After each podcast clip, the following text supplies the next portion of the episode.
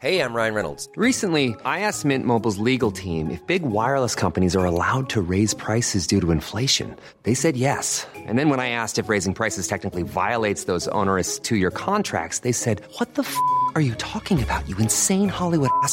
So to recap, we're cutting the price of Mint Unlimited from $30 a month to just $15 a month. Give it a try at mintmobile.com slash switch. $45 upfront for three months plus taxes and fees. Promo for new customers for limited time. Unlimited more than 40 gigabytes per month. Slows. Full terms at mintmobile.com. Bonjour à toutes et à tous, c'est Bart et je suis ravi de vous accueillir pour ce nouvel épisode du podcast Extraterrien, le podcast qui interviewe des sportifs hors du commun. Le but de ce podcast est de vous partager leurs secrets, leur vie et d'en apprendre beaucoup plus sur eux afin d'en tirer un maximum de conseils.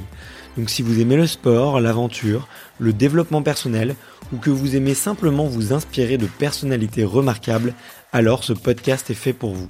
Juste avant de commencer, j'ai quelques messages à vous faire passer. Si c'est la première fois que vous écoutez le podcast, je vous remercie d'être arrivé jusqu'ici. D'ailleurs, je vous recommande l'épisode avec Mathieu Torder qui a traversé l'Antarctique à seulement 27 ans. D'autre part, si vous ne le savez pas, j'ai beaucoup d'ambition avec ce podcast et je souhaite aller chercher des sportifs de plus en plus incroyables. Et j'aimerais vraiment interviewer vos sportifs préférés. Sachez que l'un des meilleurs moyens de les convaincre de participer, c'est notamment de leur montrer que vous êtes nombreux à adorer le podcast sur les réseaux sociaux et sur les notes iTunes. Donc si ce n'est pas encore fait, allez mettre une note sur Apple Podcast ou iTunes, c'est vraiment ce qui m'aide le plus à inciter des sportifs connus à venir témoigner. Si vous écoutez plutôt sur Spotify, vous pouvez très facilement le partager en story sur Instagram, taguez-moi et je vous repartagerai. J'en profite donc pour vous rappeler le nom du compte Instagram, c'est extraterrien.podcast. Suivez-le et vous y retrouverez les coulisses du podcast. C'est aussi un excellent moyen de me faire vos retours et de me suggérer des invités. Enfin, j'ai aussi créé une newsletter que vous pouvez retrouver très facilement dans Google en tapant extraterrien newsletter. C'est le premier lien qui remonte. J'y partage des bons plans santé, matériel, préparation mentale, des livres, des documentaires qui m'ont beaucoup inspiré. Allez, je ne vous embête pas plus et je laisse place à mon invité du jour. Salut Cyril. Salut Barthélémy. Bah écoute, merci infiniment d'être là aujourd'hui. Franchement, c'est un, un, grand plaisir, un grand honneur de, de te recevoir.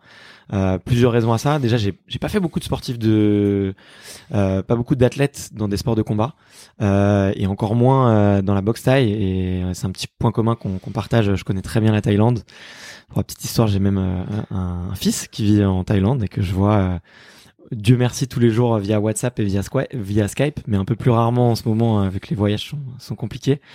Et, et aussi, bah, j'ai ce que j'ai beaucoup aimé un peu en, en préparant cette interview, c'est un peu ton la façon dont tu as construit euh, toute ta carrière euh, de manière très professionnelle, très carrée, et, en plus parce que tu as un, parcours assez atypique, euh, j'ai l'impression. T'étais pas du tout un sportif quand tu étais petit, j'ai l'impression. Tu vas, tu vas me dire ça tout de suite, mais mais comme je te disais, la question un peu pour lancer le podcast et lancer un petit peu avec l'enfance et, et, ton histoire, c'est de savoir quel est ton premier souvenir de sport?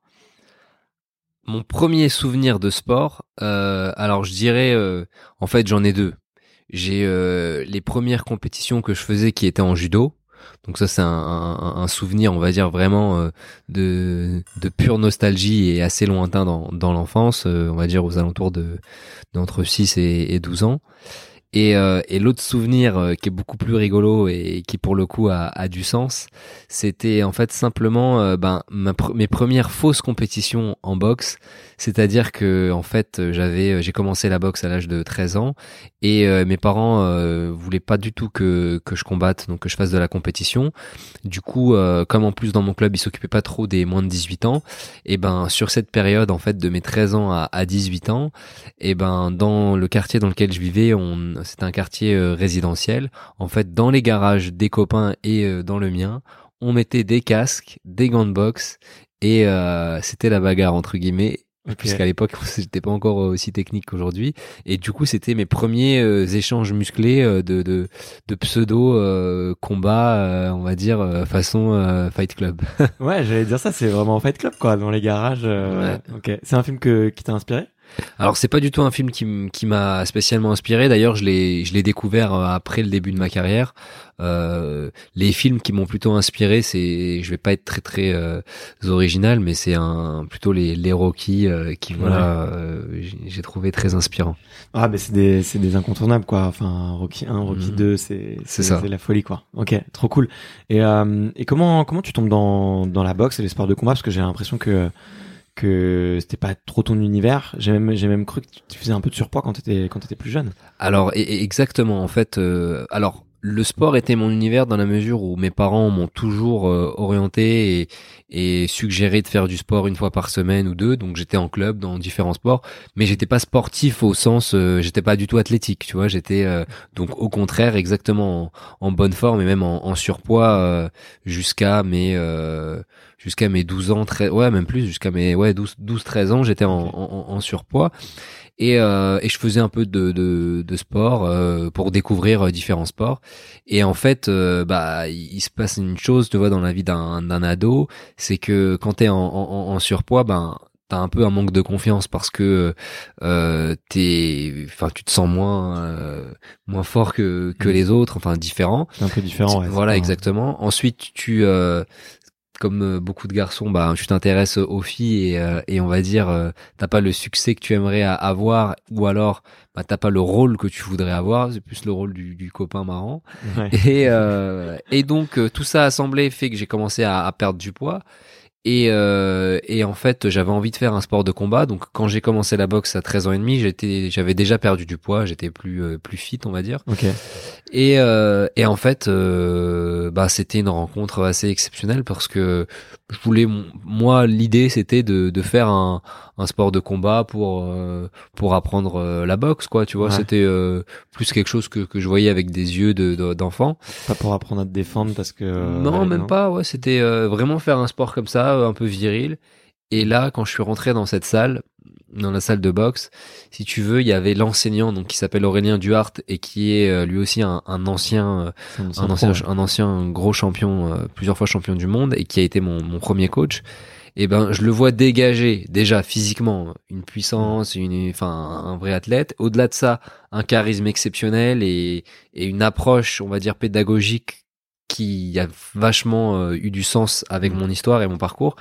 Et du coup, en fait, euh, je pense que c'est plus euh, le boxeur que la boxe qui m'a séduit euh, au départ. Et en fait, en, en le rencontrant et en voyant les autres pros, je me suis dit ah ouais, c'est un mec comme ça que j'aimerais devenir.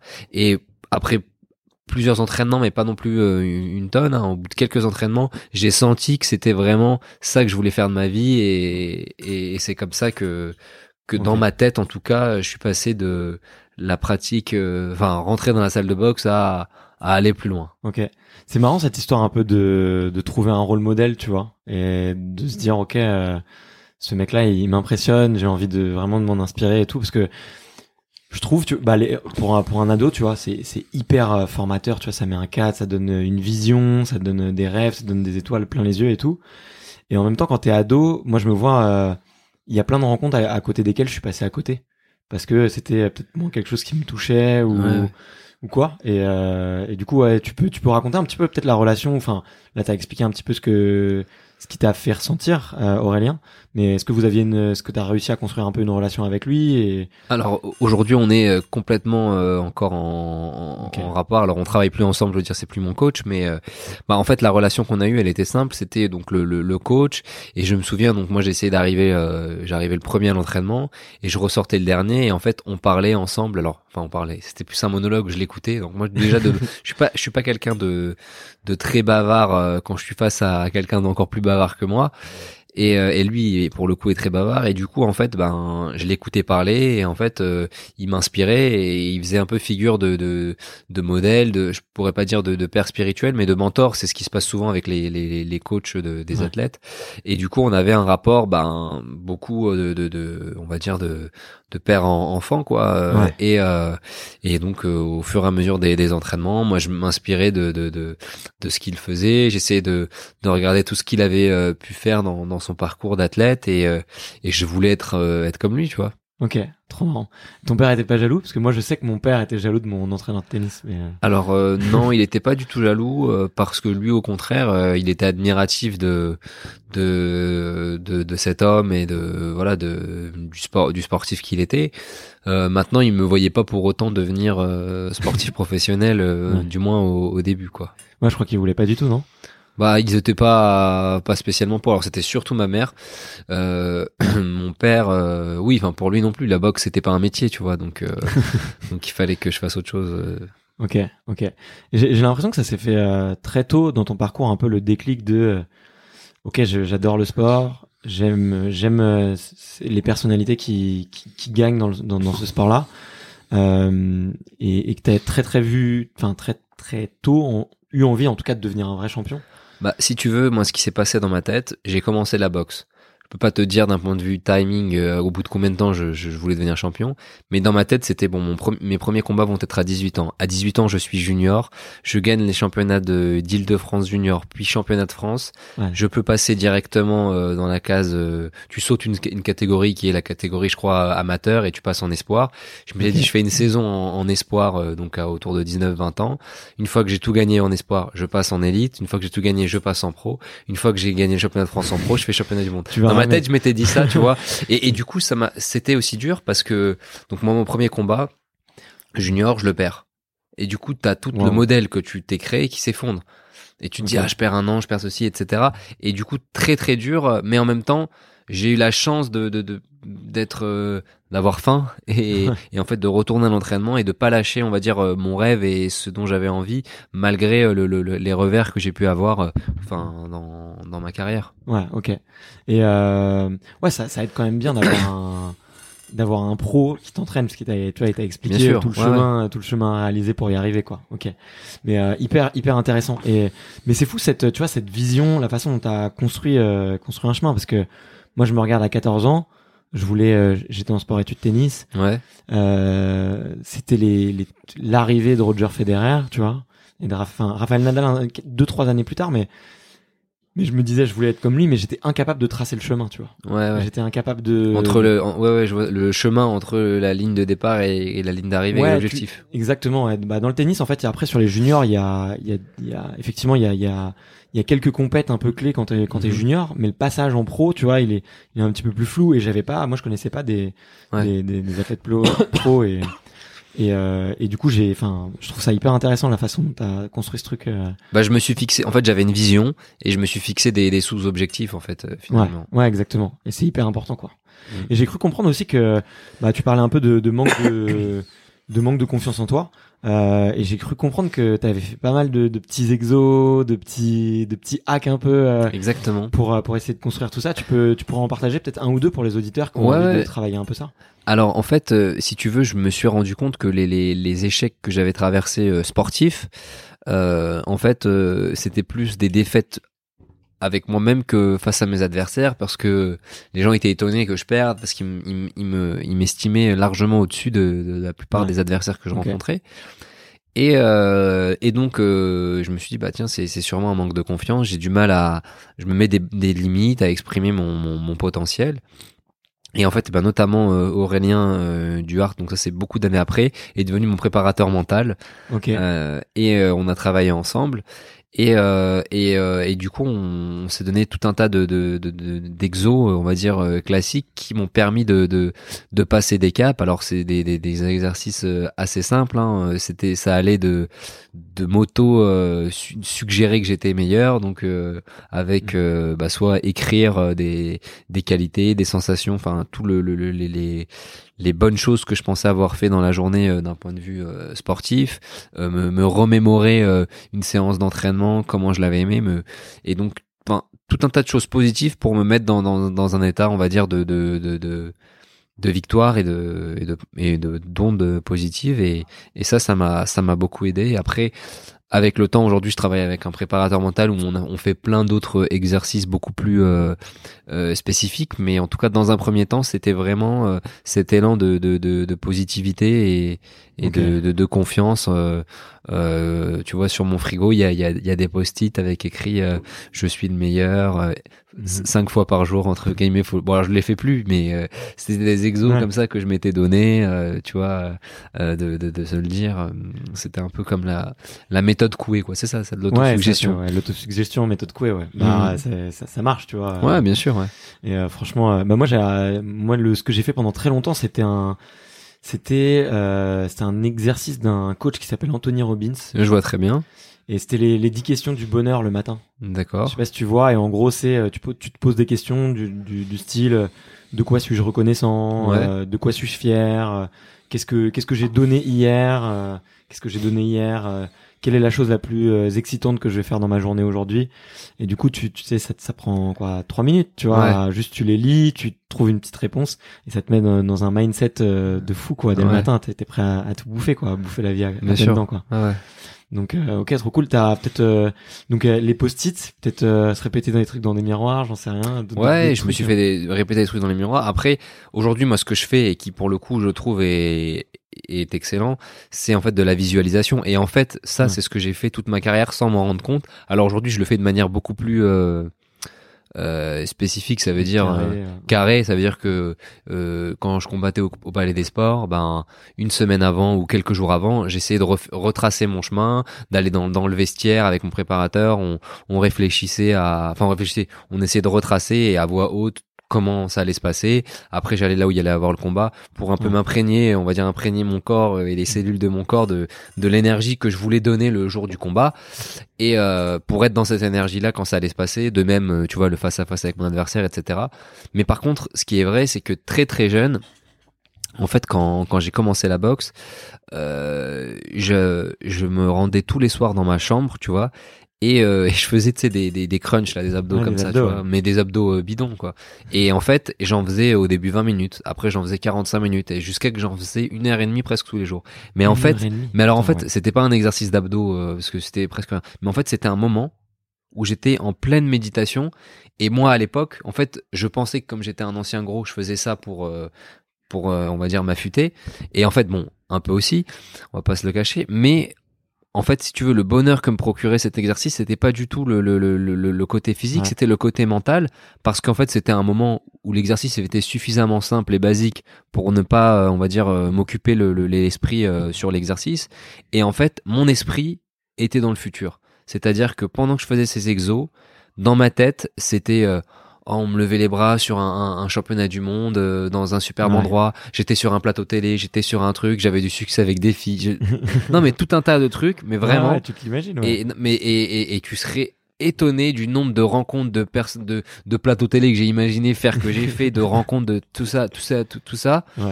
et en fait euh, qui moi à l'époque j'étais vrai en fait dans le rêve j'étais vraiment dans un rêve euh, et que j'ai alimenté alimenté et et voilà et malheureusement aujourd'hui alors j'ai d'autres d'autres envies j'ai toujours des des rêves tu vois. J'ai plus de mal et j'imagine que pour un jeune d'aujourd'hui c'est beaucoup plus dur d'alimenter des rêves comme j'ai pu le faire euh, à mon adolescence. Pour la simple et bonne raison c'est que tu vois il y a d'ailleurs euh, cet objet là qui, qui, qui vibre et qui sonne depuis tout à l'heure qui est un, un téléphone portable. Et enfin c'est pas le téléphone c'est le smartphone qui fait qu'aujourd'hui en fait on a du mal à être déconnecté pour se connecter à soi et, et- et justement euh, pouvoir être dans des états comme j'ai pu l'être euh, parce Ouais. qu'on a du mal à être euh, on est toujours sollicité quoi Ouais, exactement. Et en plus, on est, on est vachement assailli, tu vois, de, bah, tu vois, bah, en- encore, tu vois, pour moi, c'est, c'est le cas, tu vois, je suis, par exemple, sur Instagram, plein de champions, tu vois, tous les Ouais, champions ouais. que, je, que j'interview. Et du coup, euh, tu sais, j'ai l'impression que devenir champion du monde, c'est, c'est pas mon quotidien, mais presque, tu vois, j'en ai Ouais. rencontré 70 maintenant. bien sûr ah ouais Et, et du coup, tous les jours, tu vois des photos, tu vois des choses. Et du coup, euh, il y a un petit côté où ça perd un peu sa, saveur, tu vois. Avant, Bah. tu vois, quand tu parles de Rocky et tout, bien sûr tu sais, c'était. Et, et toi, tu, tu vois, tu, tu as quand même un peu d'expérience et de, et de métier pour avoir connu, entre, on va dire, entre guillemets, l'époque d'avant. Moi, ça fait Ouais, vraiment vieux. hein. Bah, on- Alors, on- on rappelons qu'on a, on a âge, 30 ans, c'est ça, toi aussi, donc exactement. on, on- qu'ils nous prennent pas pour des, des vieux cons, entre guillemets. Mais non, et, et, et c'est vrai que par rapport à notamment un réseau social comme Instagram qui est fabuleux, qui, franchement, il y a plein de, de trucs géniaux. En fait, ce que l'on ne montre pas sur Instagram, et, et bon, c'est la, la, la, la réalité d'aujourd'hui qui veut ça, c'est que tous les champions, tous les sportifs, les artistes, enfin, toutes les, les, personnes, les, histoires successful, en fait, on ne voit que le, la phase euh, immergée de l'iceberg. Ouais. Et, et c'est très dur de toute façon à montrer euh, la phase submergée. Et du coup, pour beaucoup de jeunes, en fait, ben ils ont perdu le le le le, le goût de l'effort, le, le le goût de la, enfin c'est c'est pas le goût de l'effort, le goût de la difficulté, mais quand c'est dur, eh ben c'est pas normal. Et ça fait que beaucoup de jeunes, je pense, euh, veulent des résultats très rapides et et en fait euh, la, la la vie et l'histoire d'un succès c'est un marathon plus qu'une un sprint, donc il faut il faut savoir encaisser, il faut savoir euh, prendre du temps pour arriver jusqu'au bout de l'objectif de de sa vision. Mais en plus, bah, tu vas me dire si je me trompe, mais j'ai l'impression que dans les sports de combat, les, les coachs, les entraîneurs sont vachement conscients de ça, du danger un peu des réseaux sociaux. Euh, moins que dans d'autres sports, tu vois. Et, euh, et tu vois, j'écoutais l'interview d'un combattant UFC, j'ai plus son prénom, et, et, lui, il entraîne maintenant des, des, athlètes. Ouais. Et il disait que ouais, il, il leur enfin, il leur interdisait en gros de d'utiliser le téléphone euh, pendant toute la durée de l'entraînement, pendant toute la journée, pendant les stages et tout. Et euh, parce qu'il disait voilà, nous à notre époque, euh, enfin, il fut un temps, on connaissait pas ça. Et enfin, j'ai l'impression qu'il y a, il y a peut-être une conscience de ça qui est plus forte dans les sports de combat. Peut-être que je ah. me trompe, mais alors non. Alors déjà, ce qui se passe, c'est que dans les sports de combat, nous déjà, on a les gants, donc on a plus de mal à, utiliser le téléphone portable pendant la, la, la, séance. Et, et c'est vraiment un sport euh, qui va faire que tu peux pas penser à autre chose pendant que tu es euh, sur le ring. Donc, euh, donc grâce à ça, normalement, mais bon, je te dis ça, mais je, beaucoup de jeunes prennent leur téléphone, euh, pauses, etc. Tu vois, on est dans un sport où on a dû on est un peu déconnecté de, du téléphone portable, mais après, il reste, il reste accessible quand même. Ok, ok, ok. Puis euh, tu me dis, on en discutera un peu après, mais c'est quand même, euh, toi, tu t'en es plutôt bien servi, bien servi des réseaux sociaux et, et de ce que tu pouvais faire avec un smartphone. Donc. Euh, ah ouais, mais j'ai encore à apprendre. Hein, ok. Et et du coup, enfin, tu vois, moi, ce que je trouve hyper fort, ouais, c'est vraiment la, la, façon dont tu as construit ton, ton chemin et dont tu as eu une vision hyper claire quand tu sais, quand tu te dis euh, que tu as 18 ans, tu fais ton premier combat, tu te dis ok, je vais être champion du monde, mais du coup, à, dans ton plan à 24, 25 Je sais plus, ouais, beaucoup plus jeune que ce que je l'ai été, mais. Mais et c'est c'est pas justement c'est pas c'est pas dur. Tu vois comment tu fais pour pour tenir tous les jours et te dire euh, ok bon bah étape après étape, je vais y arriver. Euh, en fait, c'est pas dur parce que je crois tellement en ce que j'ai envie de devenir et j'aime tellement ce que je fais que euh, finalement euh, la, la, la, la, passion nourrit l'investissement le, et l'inspiration, tu vois. Et du coup, euh, ben, je, je, je, me motive. J'ai même pas à me motiver. Tu vois, il y a franchement encore aujourd'hui, il y a aucun jour où je me dis oh non, j'ai pas envie d'aller à l'entraînement. J'adore, tu vois, essayer de comprendre, essayer de travailler ma ma boxe, etc. Je suis je suis vraiment un vrai passionné de sport. Et, euh, et même euh, quand c'est les entraînements physiques, etc., en, en, préparation, ben je les aime, tu vois. Donc, euh, donc vraiment, j'aime ce que je fais pour le résultat, mais pour aussi le, le, le moment, le, le comprendre. La, la, seule chose qui a été difficile pour moi à canaliser pour les, mes entraîneurs, c'est que j'ai besoin de comprendre pourquoi je fais euh, telle ou telle chose. Donc, quand l'entraîneur n'a pas la réponse, ça, ça peut l'énerver. Ok, c'est arrivé quelquefois. Ouais. tu peux nous en raconter une ou alors j'en ai, j'en ai, franchement, j'en ai pas en tête, mais euh, mais en tout cas, je peux te raconter une anecdote assez assez marrante. C'était euh, donc avec Aurélien, où lui, donc avec toute l'énergie qui, qui dégage, je le raconte euh, d'une manière vraiment drôle. Et je me souviens quand il raconte le premier combat que je fais avec lui il dit mais, mais Cyril, c'est un, c'est un fou. Euh, on, on, est en plein combat, le, le, round se finit et quand il rentre dans la minute euh, de repos, au lieu de m'écouter, je lui retire le protège-dents. À l'instant où je lui ai retiré le protège-dents, je me suis mis à parler, à lui parler, à lui dire ah ouais j'ai fait ça, j'ai commencé à m'auto-analyser. il était obligé de me dire euh, limite de me mettre une grande baffe et me dire mais tais-toi, c'est à moi de te dire ce que tu dois faire. Du coup euh, du coup c'était assez drôle. Ok. Et euh, c'est un, un de tes points forts. J'ai l'impression l'analyse et un peu le j'ai l'impression que t'es un, un, un contre-attaquant un peu. T'as besoin un peu de, t'appuyer sur ton adversaire. Et, exactement. Et en fait, ça, si tu veux, ça a été très dur à construire. Alors aujourd'hui, je commence à bien maîtriser euh, euh, l'art de, de, l'analyse et de la, de la, du, de la contre-attaque. Ça a été très dur à construire parce que en fait, euh, la boxe et l'image du combat, elle a été construite autour de de personnalités et de combattants, on va dire, emblématiques comme, euh, je vais donner un exemple, Mike Tyson, où tu, tu fonces, entre guillemets, sur l'adversaire et, et, en trois rounds, euh, c'est plié et et t'étais en plus en première intention. Maintenant, euh, après, avec le temps, je me suis dit, j'ai compris une chose, c'est que moi, personnellement, j'étais quelqu'un de réservé et que, tu vois, quand je suis en face de quelqu'un, que je rencontre une personne, je lui adresse pas la parole. J'attends qu'il me parle et je le laisse souvent longtemps parler. Et après, une fois qu'il a parlé, je commence à, à parler pour être plus pertinent et, et être cohérent avec, euh, avec ce qu'il vient, avec ce qu'il m'a donné. Et sur le ring, c'est pareil. Ça veut dire que ma force, c'est euh, d'accepter en fait. euh, alors, c'est pas de prendre les coups. Hein. C'est-à-dire que en fait, je j'ai besoin que mon adversaire boxe pour le connaître. Et plus il me boxe, plus je le connais, plus je le comprends, et plus je le comprends, plus je vais être efficace et plus je vais euh, contre-attaquer avec justesse parce que justement, euh, je vais mieux anticiper et, et je vais je vais lire euh, ce qu'il veut ce qu'il va me donner. Ok. C'est ça qui te plaît dans la boxe? Qu'est-ce qui te plaît dans la boxe? Parce que c'est quand même, tu vois. Moi, moi j'ai fait un peu, tu vois, j'ai fait, j'ai fait 5 ans de rugby euh, quand j'ai de mes 18 à mes 23. Ouais. Donc j'aimais bien ça, j'aimais bien. Mais ce qui me plaisait, c'était, euh, c'était les copains, l'esprit d'équipe, la gagne. euh, Ouais ouais, je vois ce que tu veux dire. Et mais quand je me prenais un tampon, tu vois, j'ai- j'aimais pas, tu vois, j'aimais pas. Et du coup, je me dis, où est-ce qu'elle est la source de plaisir chez un, un- quelqu'un qui pratique un sport de combat à très haut niveau, sachant que c'est quand même, tu pratiques des sports ultra violents, enfin boxe taille et, Bien et sûr. kickboxing. Alors ça a évolué. Euh, en fait, bon, par contre, ça a évolué, mais il y a un truc qui n'a pas évolué, c'est que je n'ai jamais aimé prendre de coups et aujourd'hui encore, je déteste en prendre. Donc, euh, c'est vraiment quelque chose qui me qui m'énerve quand je prends un coup euh, au visage. Alors en fait, euh, au début, c'était l'esprit du, du dépassement, de, de voilà euh, boxer et, et sûrement que donc moi j'ai bon après, euh, je pense pas qu'on ait tous besoin de de- d'exprimer ce, ce, ce besoin de de combattre, mais comme j'étais pas du tout euh, bagarreur et, et vraiment euh, d'un calme, j'ai toujours pris sur moi en fait. Moi quand il y a un, quand il se passe quelque chose, quelqu'un qui lève la voix, je prends sur moi. je- Et en fait, ça a été une forme aussi de, de m'exprimer, de terrain d'expression. Tu vois, le, la, la, la, la boxe.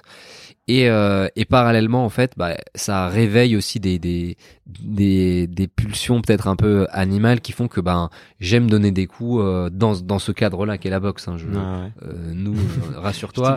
rassure-toi. Ouais, non, mais voilà, rassure-toi. Non, non, non, bien sûr. Mais, euh, mais du coup, je prends un, un malin plaisir à, à, à toucher mes adversaires, à, à me sentir, euh, enfin, de l'efficacité dans, dans les coups que je donne. Alors, il se trouve que c'est un sport de contact, donc effectivement, on parle de, de coups, euh, mais euh, peut-être que ça aurait été pareil si, si j'avais fait du tennis. D'ailleurs, euh, je fais une parenthèse bah, qui n'a rien à voir. Alors, j'espère que je te coupe pas une question euh, dans, dans, dans l'interview. Quand on me demande euh, quel autre sport j'aurais aimé euh, faire à haut niveau, eh ben euh, le premier sport qui me vient parce que j'ai fait un peu de tennis, c'est le tennis. Pourtant j'étais nul, je détestais hein, à l'époque où j'en ai fait. Mais aujourd'hui, avec le recul, avec on va dire ma, ma maturité de de, dans, dans ma posture, eh ben j'adore le tennis. C'est-à-dire que l'esprit qui est dégagé de ce sport tel que je le ressens quand je vois des, des, des grands tournois, eh ben j'aime beaucoup et je me dis ah ouais ça ça me fait penser à, à la boxe et, et, et c'est un sport que j'aurais aimé euh, faire je pense. Ok, ok, hyper intéressant, hyper intéressant. Et euh, parce que tu disais, tu disais tout à l'heure que tu que tu t'aimais pas du tout prendre les coups. Est-ce que euh, tu vois quand on quand on a été cinq fois champion du monde en tout, surtout les deux disciplines. Non, qu'on- 6 alors, parce qu'en fait, Six, en, en boxe taille, j'ai été une fois champion du monde en, Ouais, exact, en ok, amateur. Ok. Et euh, du coup, euh, quand on a quand on a gagné tous ces titres, qu'on a, je crois que t'as plus de 55 victoires euh, en pro. Est-ce que ça fait encore mal de se prendre un coup? Tu, dis que t'aimes pas ça, mais Ah. tu vas en prendre des, des milliers, même que je dis des, des peut-être peut-être des peut-être un million de coups t'as dû en prendre. Alors, il y a, il y a deux types de coups déjà. Il y a le coup que je vais prendre à l'entraînement. Et euh, suivant la manière dont, dont est l'entraînement, si on est sur un exercice où je m'y attends pas, et là ça va me faire mal et ça va m'énerver. Par contre, quand on est sur un du sparring, donc du, du combat d'entraînement ou du combat, du Ouais. vrai combat, et encore plus en vrai combat, si tu veux, moi je suis tellement, j'ai tellement un objectif en tête, euh, à savoir le, le dénouement du combat et avant ça, euh, comment mener le combat, que l'adrénaline qui s'en dégage et, et simplement mon esprit est focalisé sur une chose, que tous tous les dommages collatéraux, eh ben on en fait abstraction. Et ce qui est très fréquent, c'est que sur le ring, euh, quand j'ai un coup qui fait mal, dans ma tête, euh, c'est ah ça va faire mal ça tout à l'heure. Mais sur le moment, euh, ah, les seuls moments en fait où la douleur peut subvenir, c'est quand je vais dans la minute de repos et si je m'évade. Tu vois, parce que là, euh, la réalité, enfin, t'es rappelé à la, à la réalité. Mais sinon, t'es, euh, t'es, euh, t'es focus. Je vais d'ailleurs te raconter une anecdote. Il y a euh, trois, ouais, je sais plus, 2018, je fais un tournoi à Saint-Tropez. Ok. Et donc il y a deux combats. Je gagne le premier combat et je sors du combat. euh, et je sens un, un truc bizarre dans ma jambe. Je peux pas tendre ma jambe. Je peux plus la tendre. Vraiment, je peux plus la tendre. Et donc j'en parle à mon un entraîneur, etc. Et donc là, lui, il me dit euh, non mais là t'es un égo, tu vas pas gagner si t'es égoïste. Il me dit arrête de penser à toi, pense à ton adversaire, etc. Euh, c'est que à lui que tu dois penser à partir de maintenant. Et, et donc je pars au- à la finale. Je fais une super finale et tout. Bon, je gagne le tournoi, peu importe. Je vais faire des examens.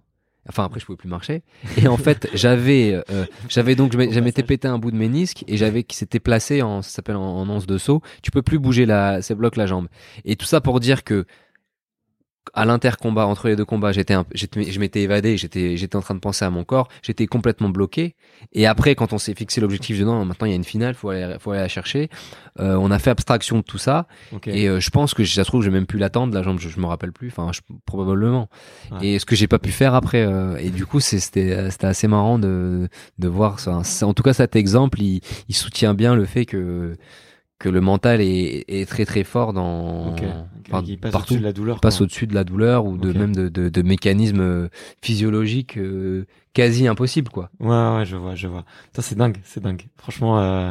mais écoute, je suis impressionné. Franchement, euh, je, tu vois, je m'attendais pas à cette réponse. euh, euh, Il y a un peu d'adrénaline aussi, j'imagine. Ça joue un peu le Ah, l'adrénaline du combat. Ça, ça Ah aussi, oui. ça te. Alors moi, là, personnellement, parce que c'est vrai qu'on n'est pas tous dans la même disposition quand, quand j'en parle avec d'autres athl- athlètes, mais c'est vrai que l'adrénaline, moi, du combat, m'inhibe euh, quasiment totalement la douleur euh, sur la plupart des, des, des, des, des- des blessures que j'ai pu avoir. euh, je les ai pas senties en combat parce qu'il y avait cette adrénaline. Ok, ok, ok. Euh, tu peux nous parler un petit peu de des 24 heures avant un combat, vraiment important. Ça peut Ok. être pas avant avant avant, avant un de tes titres. Qu'est-ce que qu'est-ce qui te passe par la tête Tu vois, j'ai l'impression que que t'as réussi à créer un, cadre. En tout cas, tu sens quelqu'un de qui a, qui un cadre très fort, très solide.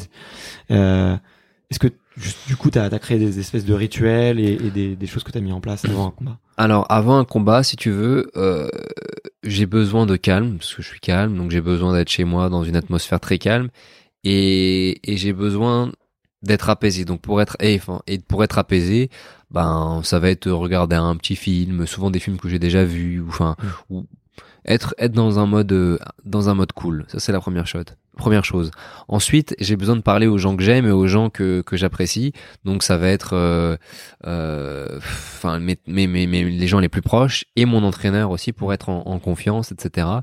Et euh, et après bah il y a le côté en fait on va dire plus physiologique où je reprends des forces et donc où je où je mange et je dors et du coup je suis relativement passif les 24 heures avant mon mon combat et donc je passe mon temps en fait à être presque allongé à à soit à lire soit enfin ça dépend quand je suis en France ou où je suis euh, chez moi ou pas mais euh, mais c'est vraiment de de la relaxation que je vais faire Ok.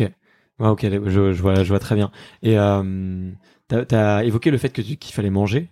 Euh. Dans les sports de combat, c'est euh, le poids, c'est quelque chose de vachement important. bien sûr Est-ce que tu fais partie de ceux qui arrivent à faire un, un gros gros élastique, euh, on va dire sur la pesée, c'est trois jours avant, il me semble?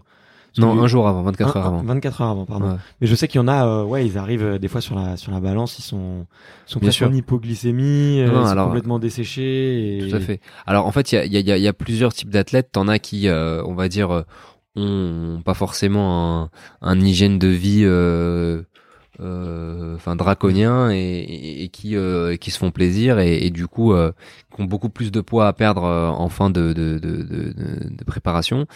Dans mon cas, bah, j'ai eu la chance d'être cadré euh, euh, et en fait d'être cadré aussi bien par mon entourage que de c'était de l'auto cadrage parce qu'en fait j'ai pris conscience de plein de choses et ça m'a ça m'a donné envie de de- de- d'avoir une hygiène de, de, de alimentaire euh, saine ce qui fait que du coup je m'alimente de manière euh, très très saine euh, voilà je suis très sérieux.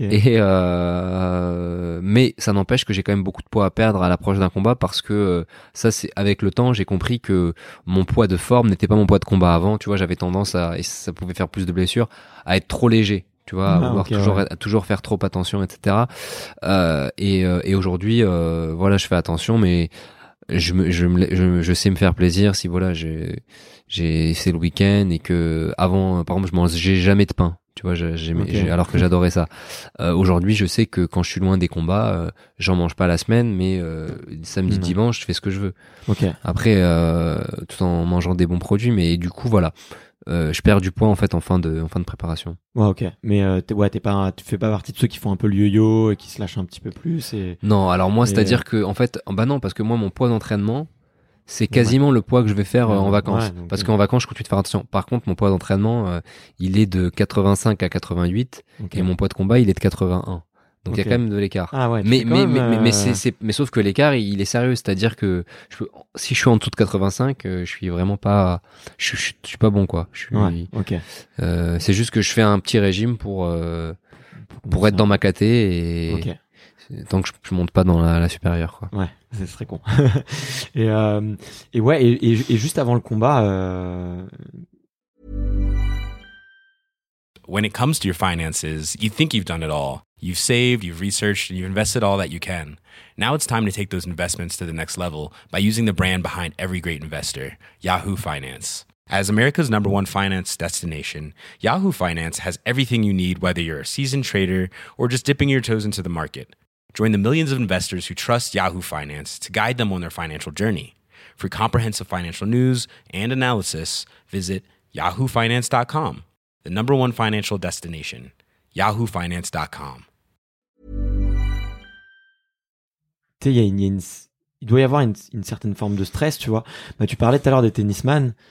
Euh, pour, pour avoir fait, pour en connaître, euh, tu vois, certains, euh, il y a, il y en a, il y en a qui, tu vois, qui vont, qui vont, euh, je sais pas, écouter du rap ou se mettre dans un, dans un, dans un espèce d'écosystème un peu, euh, un peu plus agressif. Ouais. Euh, d'autres qui au contraire vont continuer sur la relaxation, être dans leur bulle, euh, parler à personne, faire des exercices de respiration.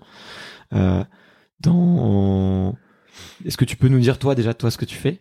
Alors, et, euh, et un peu euh, Alors pour répondre à ta question, enfin à la question et même de l'orienter, pour euh, chez moi, en tout cas, il y a, il y a trois zones de stress, euh, trois moments de stress à- pour le combat. Le premier étant euh, le moment où en fait le, le combat est sûr d'avoir lieu. euh, voilà, tu, tu connais ton adversaire et tu sais que le, le 12 décembre, eh ben tu boxes un tel dans tel événement. et Ou- tu, le sais à quel moment ça? Alors quand c'est moi qui produis ça, je le sais assez vite, mais généralement tu le sais deux mois avant, quelque chose comme ça. ouais Et donc là, tu vas voir le le- le- l'adversaire sur internet, tac tac, t'as un, un premier petit pic, mais qui est léger, euh, où tu dis ah il est bon sur ça, ça, ça, va falloir que je sois vigilant. C'est le premier pic.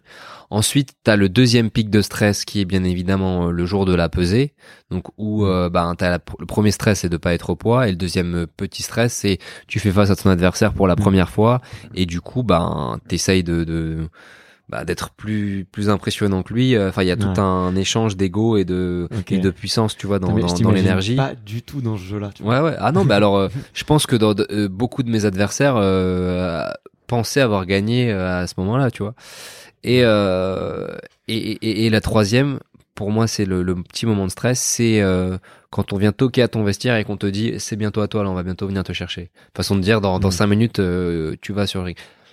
Et, euh, et donc voilà les, les, les trois moments. Maintenant, alors dans les vestiaires, donc dans les, les, heures qui précèdent le combat, voire les, minutes, moi j'ai tendance à être en fait un mix de tout ça, c'est-à-dire que j'ai besoin de calme. Donc dans, dans mon vestiaire c'est très calme, il y a besoin que personne parle, etc. Et moi j'écoute de la musique, alors pas forcément du, du gros rap, mais euh, j'écoute de la de la musique et euh, non mais il y a y a vraiment tout sur mon MP3. Et, euh, et je vais euh, et je vais euh, me pro- projeter le combat, euh, me voir en train de boxer mon adversaire, etc. Avec euh, avec de l'agressivité effectivement aussi et de la technique. euh, mais voilà.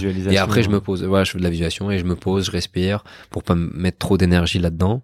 Ok, Donc euh, donc voilà. ok, hyper intéressant. Il y a aussi toute la partie strap aussi, j'imagine. Alors bien évidemment, ouais, mais là ça commence déjà, c'est-à-dire que là tu vois, il y a mon entraîneur qui, me- qui me strappe les mains, etc. Ça dure, bah ça dure presque une heure, hein, tu vois ça. Ouais, et, ouais, et, ça, euh, long. Ouais. Et donc toute cette partie euh, strap, euh, pendant qu'il me le fait, ben à la fois on, on échange un peu. À ces moments-là, des fois ça peut même on peut même rigoler parce qu'il va on va on va penser à d'autres choses. Mais généralement, je suis connecté à, de la, à ma musique pour être déjà dans dans un mood, tu vois. Ok, ok, ok. Et c'est quoi le, le morceau qui marche le mieux du coup sur sur toi? Ben je sais pas, je pourrais je pourrais même pas te donner une, une réponse euh, ferme, tu vois, parce qu'il y en a il y en a tellement que j'aime bien. Pendant des années, alors là c'est pas du tout du rap. euh, en fait, je mettais comme musique pour monter sur le ring euh, September, tu vois, de pas du tout. Et en fait, l'énergie de la musique comme elle était euh, elle était stimulante et qu'elle me mettait de bonne humeur, et ben ça me ça me motivait, tu vois. Alors euh, ça me mettait pas du tout dans un mode euh, forcément agressif parce que la musique elle l'est pas du tout, mais ça me ça me stimulait quoi Ouais, ça, ça te met dans un dans un, dans un état. Et en fait, je me disais, et en fait, c'est tout simplement par rapport à mon histoire, parce que c'est ça qu'en fait, qui était, qui a été assez difficile pour moi, c'est que tu vois, je te parlais de Mike Tyson, mais jamais je pourrais boxer comme Mike Tyson. Déjà, enfin, parce que je, je suis pas lui, premièrement, mais je suis pas lui aussi bien physiquement, mais ça, à la limite, euh, je pourrais, je pourrais développer que par mon histoire. Tu vois, Ouais. j'ai j'ai pas du tout la même histoire que cet homme et euh, et, et en fait comme on dit sur le ring on est un peu mis à nu et, et tu véhicules toute ton histoire tout ton passé et, et tu peux pas euh, ben t'identifier euh, à, à des personnes qui ont des histoires totalement à l'opposé de la tienne parce que euh, en fait ça va pas coller à un moment donné Ouais. et du coup ça a été assez dur parce que comme je- tu le disais je suis un peu a- a- atypique dans dans cet univers j'ai eu du mal à, à caler l'énergie et le, le, le, le- comment euh, quelle posture avoir tu vois sur un ring Ok, ok, ok. Bon, pour les, les auditeurs qui qui nous voient pas, du coup, euh, Cyril, il est hyper élégant, euh, très classe. euh, on se dirait, on, on parlait de Saint-Tropez juste avant de juste avant de commencer l'interview. Et, euh, et effectivement, tu vois, t'es tout sourire, euh, t'as un petit un petit smile, euh, super poli, super aimable. On n'imagine pas du tout. Tu vois, euh, c'était qui C'était euh, Mohamed Ali qui était ultra, euh, qui était ultra agressif tout le temps, quoi, Ouais, euh, ouais, dans toutes ses interviews. Mac Tyson, c'est un- c'est encore différent, mais tu vois, avec son histoire, effectivement, comme tu l'as dit, donc on, on, on n'imagine pas, en tout cas, on te croise dans la rue, on n'imagine pas le, Ouais, ouais, bien le- sûr, l'athlète bien que sûr. tu es, quoi. C'est un truc que tu, que tu travailles, ou t'essayes de, tu vois, de, de garder un peu deux cerveaux, ou de, tu vois, de, de scinder un peu deux univers? alors en fait je les ai pas du tout scindés aujourd'hui Ouais. c'est vraiment euh, la, même chose c'est juste que par contre il est vrai que quand j'ai quand j'ai commencé à boxer à haut niveau euh, et que je, je faisais mes études après le bac là je m'étais dit euh, bon je pense que en fait et donc j'étais approché moi par des marques qui voulaient être des, des, des sponsors qui étaient des marques de streetwear Ouais. et elle me représentait pas dans le sens où euh, moi c'était pas du tout les vêtements que je mettais enfin que j'ai pu mettre beaucoup plus jeune mais que je ne mettais plus à l'époque. Et euh, et je me suis dit non en vrai euh, il y a sûrement une carte à jouer. Donc là je pensais à l'image en tant que que boxeur étudiant euh, petit polo euh, bon je mettais pas de lunettes mais j'imaginais si j'avais besoin de lunettes mettre des lunettes et euh, le look improbable quoi tu vois. Et, et donc là effectivement là ça s'était façonné c'était et après ça s'est alimenté et en fait tu sais ça tout a tout a suivi et, en vrai tout est lié parce que je boxe aussi comme je, comme je suis tu vois je suis très calme sur un sur un ring euh, quand enfin voilà Ok, très cool. Euh, bah, ça, nous fait une, bonne transition un petit peu pour la suite. Euh, J'en profite euh, juste quand même sur le, hum, un petit peu sur les sponsors et notamment, euh, bah, on a été mis en relation par euh, Everlast qui est ton, qui est ton, nouveau sponsor. Euh, C'est le, alors pour les, les- je sais que j'ai des auditeurs qui sont pas euh, très fins connaisseurs des, des sports de combat, mais qui écouteront hein, quand même, euh, les qui vont nous écouter. Et euh, Everlast, c'est la marque un peu incontournable dans Bien les sûr. sports de combat. Euh, ça représente quoi d'ailleurs? Je crois que tu étais un des tout premiers athlètes en kickboxing qui- euh, qu'ils ont su- sponsorisé. Alors, euh, ben, Everlast, c'est c'est c'est la marque emblématique de de, de la boxe, des box, de enfin de la culture boxe, parce que ils, ils ont eu comme euh, comme ambassadeurs, si on peut les appeler ainsi, des des enfin des champions comme euh, Tyson, euh, Ouais. Ali, euh, enfin vraiment, ouais, voilà vraiment euh, dernièrement Canelo, euh, aujourd'hui Wilder, enfin tous les, les, les plus grands champions de boxe anglaise sont passés euh, par euh, la, la, la maison Everlast.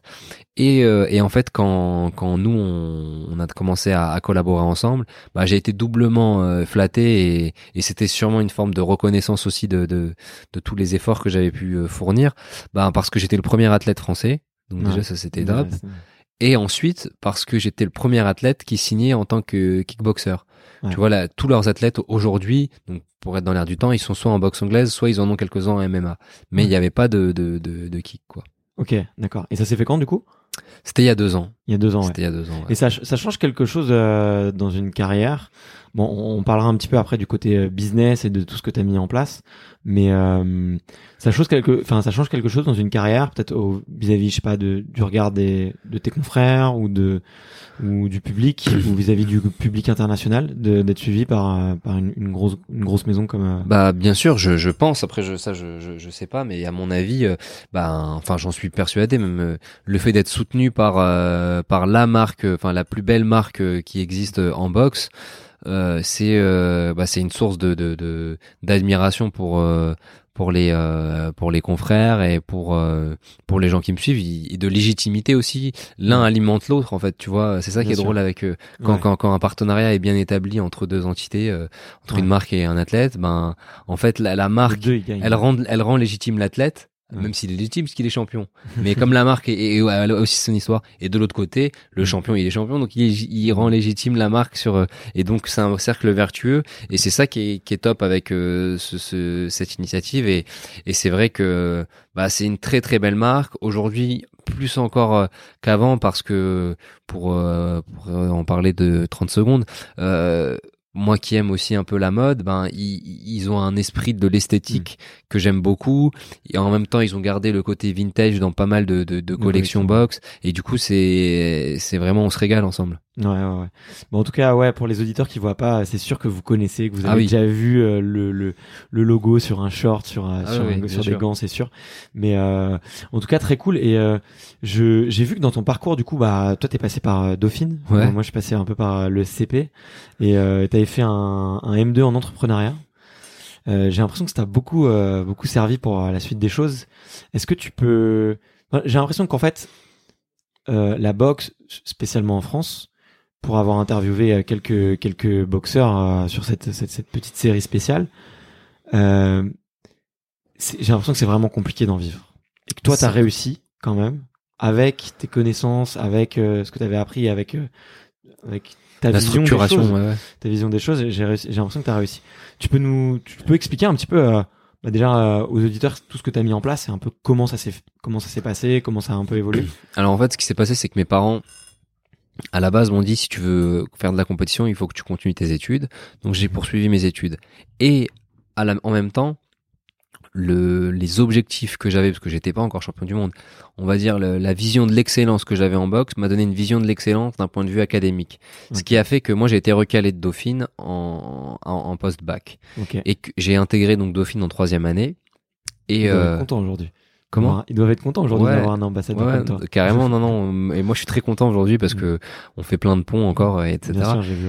Et, et, et du coup, euh, je suis rentré à Dauphine dans une licence qui était à l'origine que pour sportifs de haut niveau. Ouais. Et, euh, et à la fin de cette licence, si tu veux, euh, en fait, on, est tout- on, est, on était tous recalés de Dauphine, entre guillemets, c'est-à-dire qu'on avait tous le diplôme de la licence, mais on n'avait pas le droit d'accès au master. Donc, tout le monde est parti, sauf que moi, dans ma tête, c'était non, non, non, non. J'avais envie de rentrer à Dauphine. Maintenant que j'ai un pied dedans, je sors pas. et, euh, et donc j'ai pris rendez-vous avec la licence normale, parce que là c'était une licence aménagée, avec la licence on va dire généraliste de, de gestion. Et j'ai dit voilà, j'ai fait cette licence, je demande à redoubler dans votre euh, dans votre licence. Et en fait je suis j'ai redoublé en dernière année, donc euh, et j'ai rejoint le parcours classique avec des étudiants qui n'étaient pas des athlètes, etc. C'était très dur, mais peu importe. Et, euh, et en fait en redoublant comme ça, ça m'a permis de rester dans dans le circuit de Dauphine et j'ai poursuivi avec un master marketing et entrepreneuriat. Et donc, pour répondre à ta question, comment ça s'est construit? Quand j'étais à l'IUT, donc avant Dauphine, euh, j'ai euh, en fait donc j'avais ma vision du, du, du, du champion de boxe qui commençait à être plus réelle que que que de l'ordre du rêve, c'est-à-dire que quand je me rêvais dans ma chambre où je faisais mes abdos là, comme je te disais, Ouais. je rêvais de Las Vegas, je rêvais de, je, je sais pas, c'était Mayweather à l'époque sûrement, de Mayweather, etc. Et là, maintenant que je commençais à avoir un pied dedans, j'ai vite compris que euh, les enjeux financiers n'étaient pas du tout les mêmes et que c'était même dur d'en vivre. Ouais, ouais. Et, euh, et du coup, euh, je me souviens que euh, on était en marketing à, à l'IUT et on étudie en fait euh, le, le, le, le- marketing d'un produit, etc. Et je me dis ah tiens, euh, un athlète en fait c'est ça peut être vu comme un produit finalement Mm. suivant le, le prisme qu'on prend, etc. Et de là, je me suis dit tiens, je vais essayer d'étudier le marketing, ça va me servir pour ma carrière. Et c'est comme ça que en fait euh, j'ai fait tout ça. Et l'entrepreneuriat, en fait, il est inné. Enfin, il est inné. Il s'est construit sur chacun des boxeurs de du monde. Enfin, peut-être pas du monde. En France, en tout cas, par rapport aux structures que nous avons, parce que en fait, un boxeur, il est forcément un petit peu un chef d'entreprise inconsciemment parce que généralement, eh ben, il fait déjà le pont humain entre un préparateur physique, un entraîneur, un manager, tout un tas de choses, et c'est lui euh, qui, qui, doit gérer les, les, les, rapports de toutes ces personnes, accorder les choses, parce qu'il n'y a pas, il y a, y a, pas une structure qui, euh, ou alors que pour très peu d'athlètes, et, mhm. et, donc la majorité des athlètes passent par cette case-là, ce qui en fait est une école de la débrouille et, et développe ton côté entrepreneurial. Et moi, avec cette expérience, je me suis dit jamais je, je me verrais euh, alors peut-être qu'il y a les idiots qui changent pas d'avis, mais à l'époque, je me voyais pas salarié, quoi. Ouais, ok, d'accord. Et donc, euh, ok, et ça, du coup, tu as commencé un peu à te voir comme un produit, à étudier le, marketing, à voir ce que ce que tu pourrais faire. Bah, exactement. Et, euh, j'ai vu quelle image donner, enfin le, le, le, vrai sens de. Et en fait, ce qui avait, et c'est vrai, orienté mon propos, c'est qu'on avait eu une intervention à Dauphine où euh, c'était un ancien sportif de haut niveau qui nous avait dit voilà la la la je juge la réussite sportive sur deux, sur deux critères qui sont indissociables. La performance et l'image de l'athlète. Moi, je me dis, pourquoi c'est que la performance? Et, euh, et en fait, non, parce que euh, finalement, un athlète très performant, mais dont l'image n'était pas bonne, ben, il allait être ralenti dans sa carrière, et donc il allait être ralenti dans ses performances, et euh, etc. Et, et un athlète qui arrive à alimenter les deux, en fait, et eh ben, son image, l'aura, déjà lui donne de la force, et donc va aussi orienter sa performance et le tout va le rendre euh, successful. Et bon, bien sûr, si t'as que si tu essayes de travailler que l'image sans la performance, ça ça marche pas. Bien ouais, évidemment. ça marche pas. Ouais. Ok, c'est euh, l'un est nécessaire à l'autre et l'un se nourrit de l'autre et, c'est important de, de, de, le garder. C'est pour ça que l'autre n'est pas suffisant. Non non, bien sûr. Et quand plein de de de enfin beaucoup de gens des fois me demandent à part mes proches, tu vois, euh, ils pensent comme ils me voient partout euh, sur les réseaux etc que que je m'entraîne pas, mais euh, en fait la moi la colonne vertébrale de tout ça, elle est basée sur une seule chose, c'est euh, mon niveau. Euh, et donc, si j'arrête de m'entraîner, euh, tout le château de cartes s'écroule. Donc, en fait, c'est vraiment la, colonne vertébrale, le dur, c'est continuer mon entraînement quotidien, enfin mes entraînements, pour pour maintenir un niveau, pour continuer de progresser, etc. Et parallèlement, après, continuer à, semer des graines dans d'autres secteurs, mais c'est autre chose. Ok, bon, on, pourra y venir, mais j'ai vu, j'ai vu que tu avais, euh, avais commencé très tôt finalement du coup à organiser tes propres combats, et tu disais que c'était une façon de, de, contrôler un peu la chaîne de valeur. Et euh, il y a un reportage sur toi euh, où on te voit, euh, tu fais à la fois le, le boxeur qui s'entraîne et l'homme d'affaires qui doit répondre au téléphone toutes les deux minutes. Euh, c'est, ça t'est venu comment l'idée d'ailleurs de, de faire les, des combats toi-même? Et peut-être que tu peux raconter le premier, je crois, bah, c'était bah, à, l'université. Du ouais, bah en fait, donc j'étais en master entrepreneuriat et dans ce master-là, on avait le choix entre euh, soit faire un stage de six mois, soit travailler sur un projet euh, professionnel.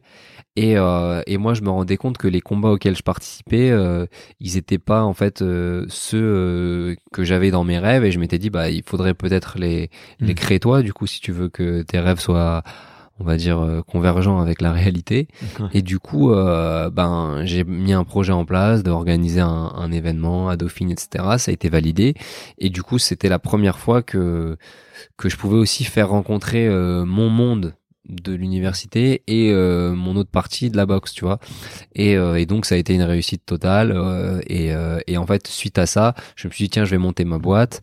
Et, et du coup, ben certains de mes combats, parce que pas tous non plus, sont produits par ma société. Ok. Et ça, ça aide beaucoup financièrement, parce que j'ai l'impression que c'est les organisateurs de combats, ils ils prennent quand même un, petit billet quoi. Alors ben non parce que c'est un risque aussi. Donc moi je prends le risque de, de gagner zéro aussi.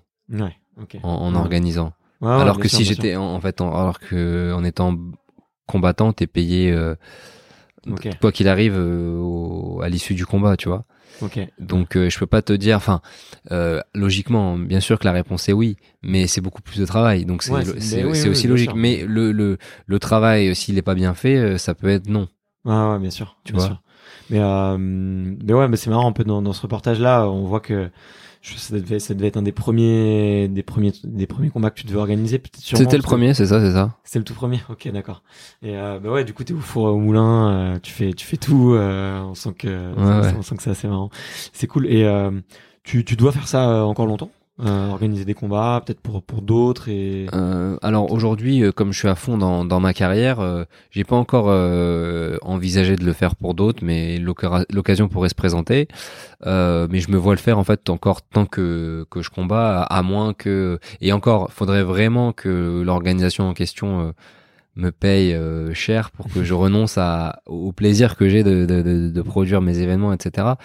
Euh, du coup, je me vois faire ça ben, tout- encore les années qui me restent. Donc, euh, pour répondre à ta question, euh, à laquelle je peux pas répondre de manière sûre, je dirais jusqu'à, enfin encore 6-8 ans, quoi. Ok, d'accord.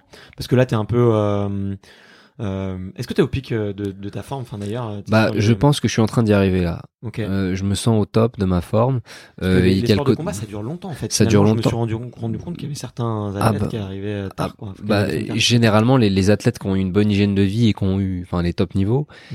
ils, arrivent à maintenir leur niveau jusqu'à euh, 35, 38 facile, tu vois. Ouais. Après, il y en a qui vont au-delà, hein, qui vont jusqu'à plus de 40 ans. Ouais, j'ai vu ça. Mais euh, bah Mayweather son dernier combat il Ouais. avait 40 ans tu vois ou Ouais. 41 euh, donc euh, donc voilà ça c'est possible effectivement dans les sports de combat euh, parce que il y a le côté maturité qui est plus fort que le côté euh, fougue et on va dire euh, vitesse que tu Ouais. peux avoir euh, sur un par exemple un sprinter euh, Ouais, jamais un sprinter de 40 ans enfin jamais c'est peu de chances que le 40 ans dépasse le mec de 20 ans parce Ouais. que là on est sur un sur des critères euh, physiques euh, très importants Ouais, ok, d'accord. ouais.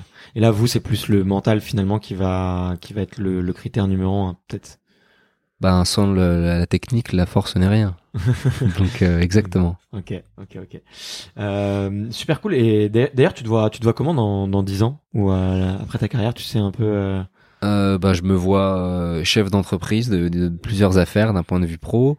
Je me vois euh, papa. Je me vois. Qu'est-ce que je pourrais dire? Je me vois avec des expériences télé, Ok.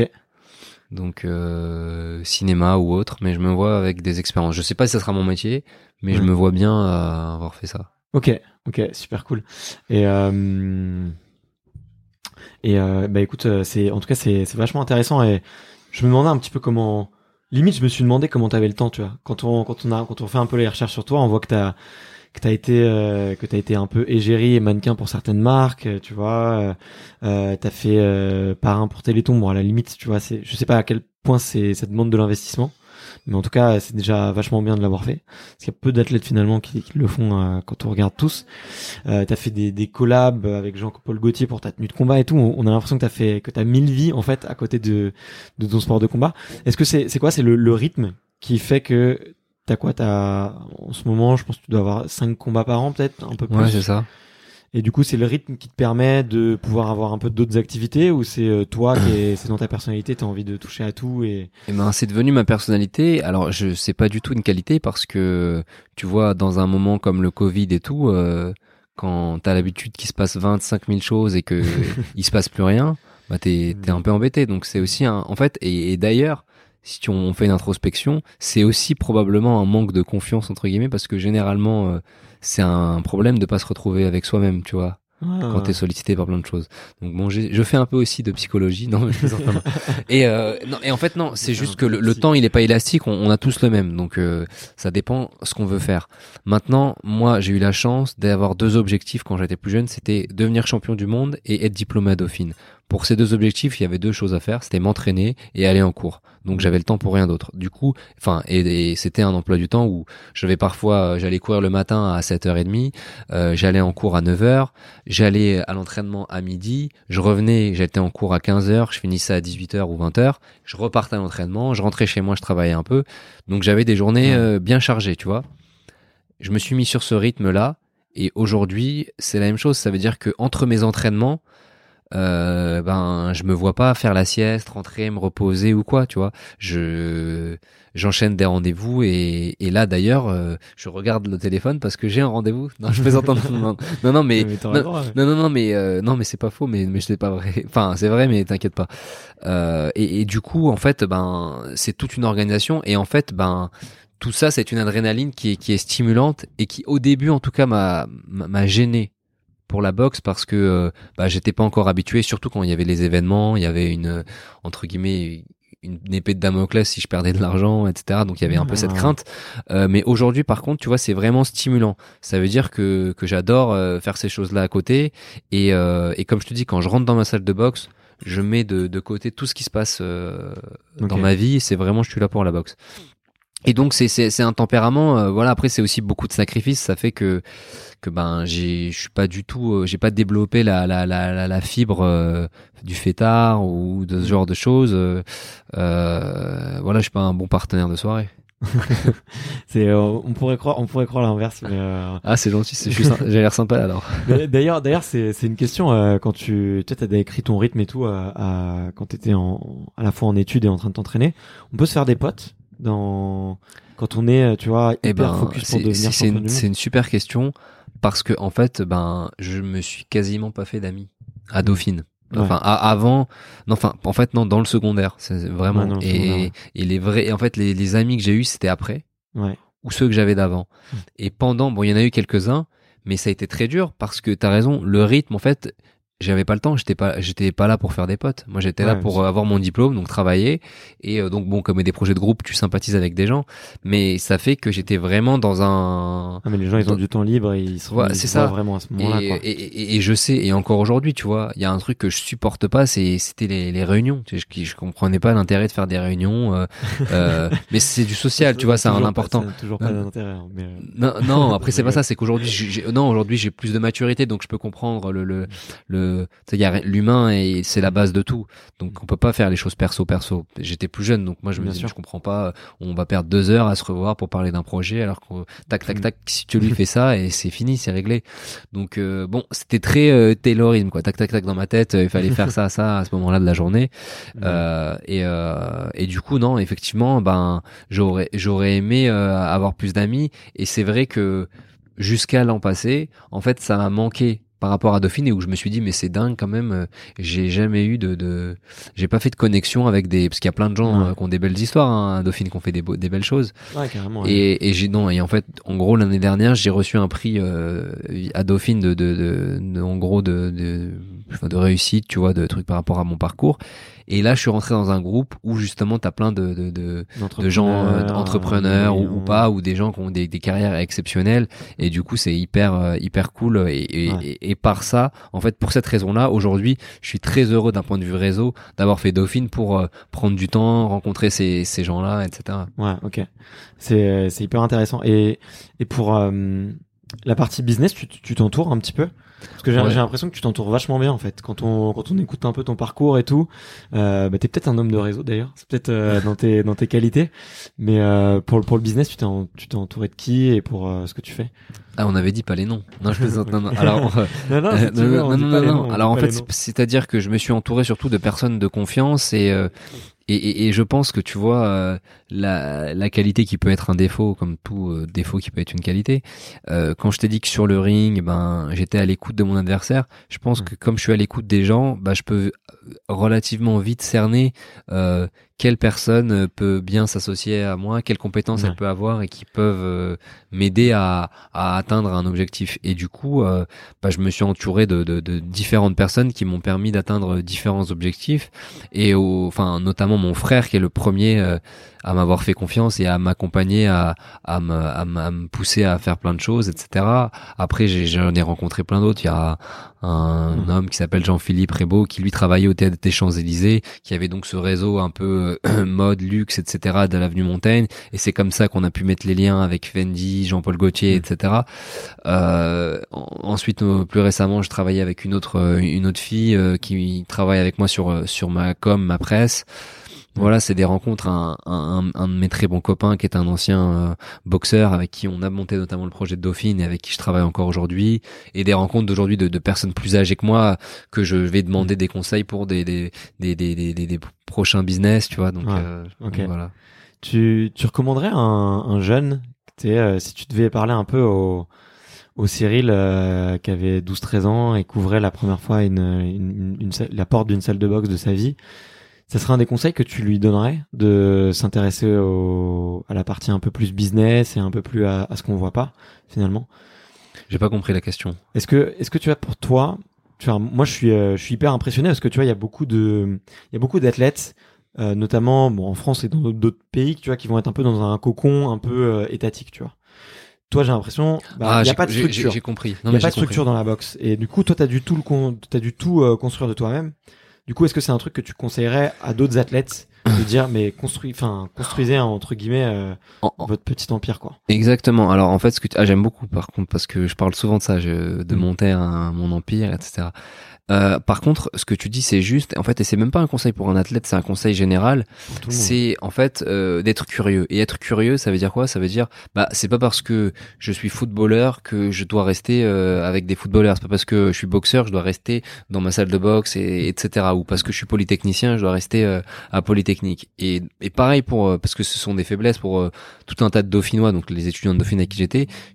Quand j'échangeais avec eux, je voyais qu'on n'avait pas du tout la même mentalité ou ouverture d'esprit parce qu'ils étaient, euh, on va dire, euh, une mentalité trop euh, porte dauphine, tu vois. Mm.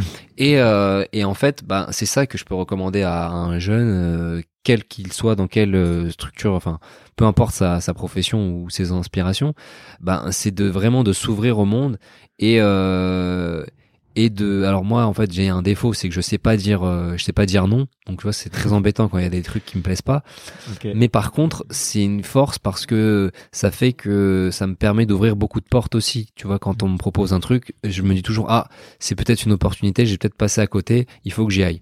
Et du Mm. coup, euh, j'ai euh, passé mais un nombre euh, un enfin un nombre incroyable d'heures à perdre entre guillemets à perdre du temps. Enfin, c'est pas perdre du temps parce que il y a pas eu de on n'a pas marqué l'essai, tu vois. Ouais. J'ai juste euh, voilà rencontré euh, et comme c'est une histoire d'énergie, je pense que c'est bien. Enfin, comme le film est un peu Yes Man, là, c'est drôle, mais ça, ça Mm. revient un peu à ça euh, de Jim Carrey. Mais euh, je pense qu'il faut être dans dans une faut avoir une organisation pour se dire. Ça veut pas dire je m'éparpille, je garde mon entraînement. Si là on parle d'un athlète, voilà, j'ai mes entraînements, etc. Maintenant, qu'est-ce que je fais entre? C'est tout. Ouais. Ok. Ok. Ok. Mais écoute, euh, hyper, euh, hyper intéressant. En tout cas, et c'est un bon, c'est un bon tips.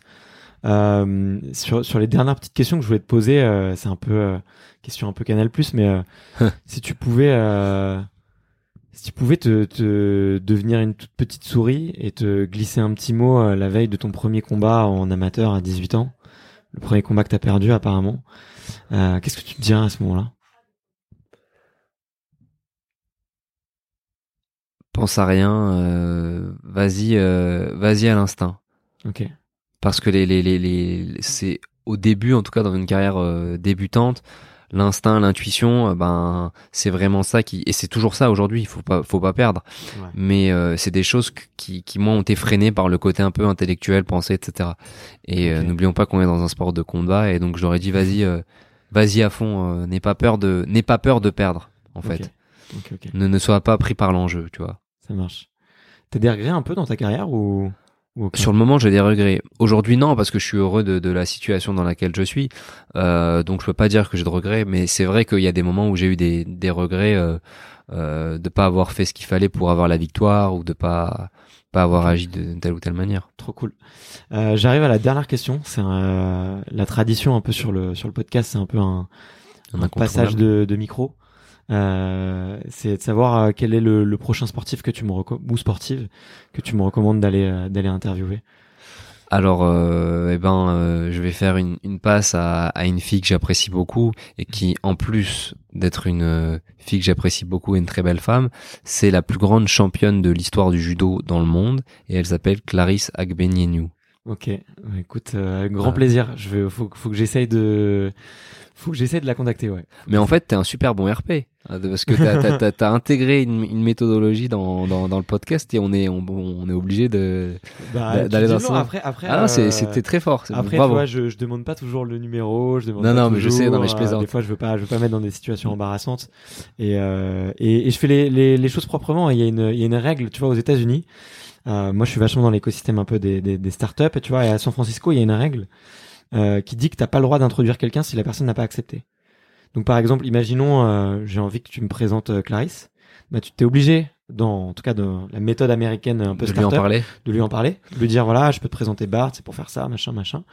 Euh, est-ce que tu, est-ce qu'une intro t'intéresse? Et si elle, elle te dit oui, ben, c'est ce qu'on appelle la double opt-in, tu vois, c'est qu'en gros les deux veulent se rencontrer. Et là, tu fais la connexion. Ok. Et sinon, c'est interdit. Et du coup, euh, euh, et c'est que, c'est que comme ça que tu fais des bonnes intros en fait. C'est que comme ça que tu fais des bonnes intros. Si, tu pousses des gens à des gens, euh, si tu Bien pousses sûr, des sûr, personnes à des gens qui veulent pas en entendre Ouais. parler, ça marche pas. Donc euh, je te rassure, je te mettrai pas dans des ouais. situations. Mais je veux bien qu'on en parle quand même. Euh, mais en plus, euh, je suis, je suis de mauvaise foi parce que j'ai le numéro de son agent et, et, et il faut juste que je la relance. Donc euh, et elle est très demandée. Mais si tu peux lui en parler, ça me ferait quand même plaisir. Ça marche. Bon, merci beaucoup Cyril. Qu'est-ce que je te souhaite pour euh, pour la suite?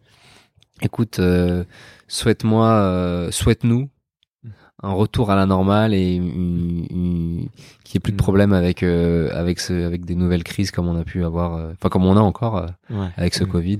Ouais, et, exactement, ouais. et le reste, c'est mon destin, je m'en occupe.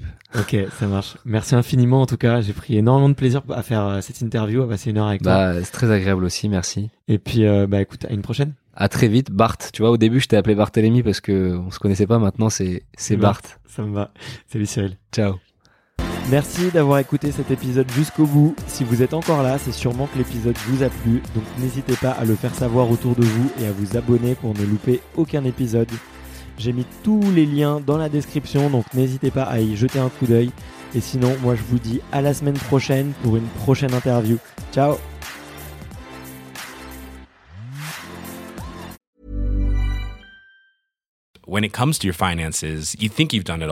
You've saved, you've researched, and you've invested all that you can.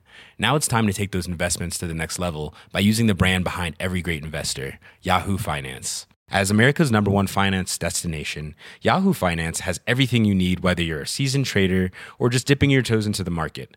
Join the millions of investors who trust Yahoo Finance to guide them on their financial journey. For comprehensive financial news and analysis, visit yahoofinance.com, the number one financial destination, yahoofinance.com.